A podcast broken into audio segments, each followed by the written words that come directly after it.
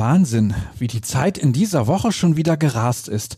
Gerade erst hat Borussia Dortmund den Sprung ins Viertelfinale der Champions League geschafft.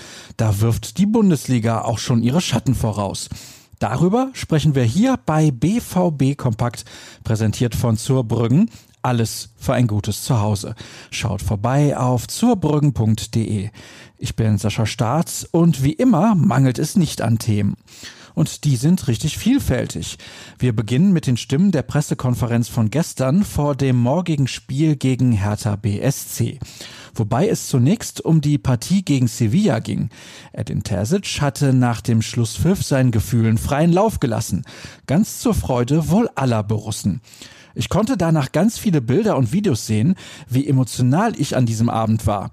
Es hat sich unglaublich gut angefühlt, aber das hat es auch damals, als der BVB gegen Malaga gewonnen hat.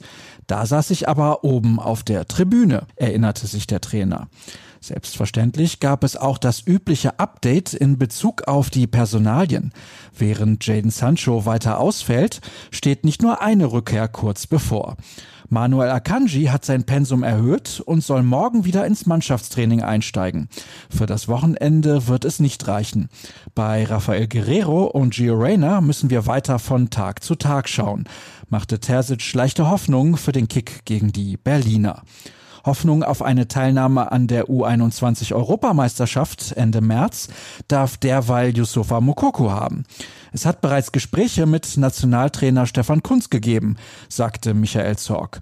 Wir würden eine Nominierung sehr begrüßen und uns für Yusufa freuen, wenn er trotz seines jungen Alters jetzt schon den Schritt in die U21 ginge, ließ der Sportdirektor wissen. Sehr empfehlen möchte ich euch einen Artikel von Sascha Klaverkamp und Jürgen Kors.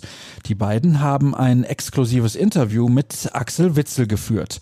Dabei geht es nicht nur um das Sportliche, sondern auch darum, dass er sich mit dem Coronavirus infiziert hatte. Meine Mutter war die erste in unserer Familie, berichtet der Belgier. Sie hätte sogar auf der Intensivstation gelegen.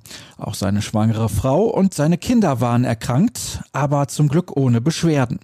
Wie es ihm selbst erging und noch viel mehr, lest ihr online bei uns. Was steht heute an? Während die Mannschaft hinter verschlossenen Türen das Abschlusstraining absolviert, liefern wir euch alles, was das schwarz-gelbe Herz begehrt. Wir starten so langsam aber sicher mit dem Ausblick auf die Partie gegen Hertha BSC. In unserer Rubrik Zeitspiel geht es um ein Duell von 1970, das die Berliner relativ souverän für sich entschieden. Lukas Wittland hat im Archiv gekramt und lässt die 90 Minuten von damals Revue passieren. Um die Zukunft geht es im Artikel von Sascha Klaverkamp, der mit Carsten Kramer gesprochen hat.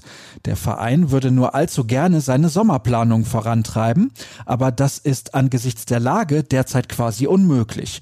Fest steht nur, dass es keine Tour in die USA oder Asien geben wird. Was der Geschäftsführer sonst noch verraten hat, findet ihr ab dem Nachmittag auf unserer Internetseite. Und damit sind wir durch für den Moment.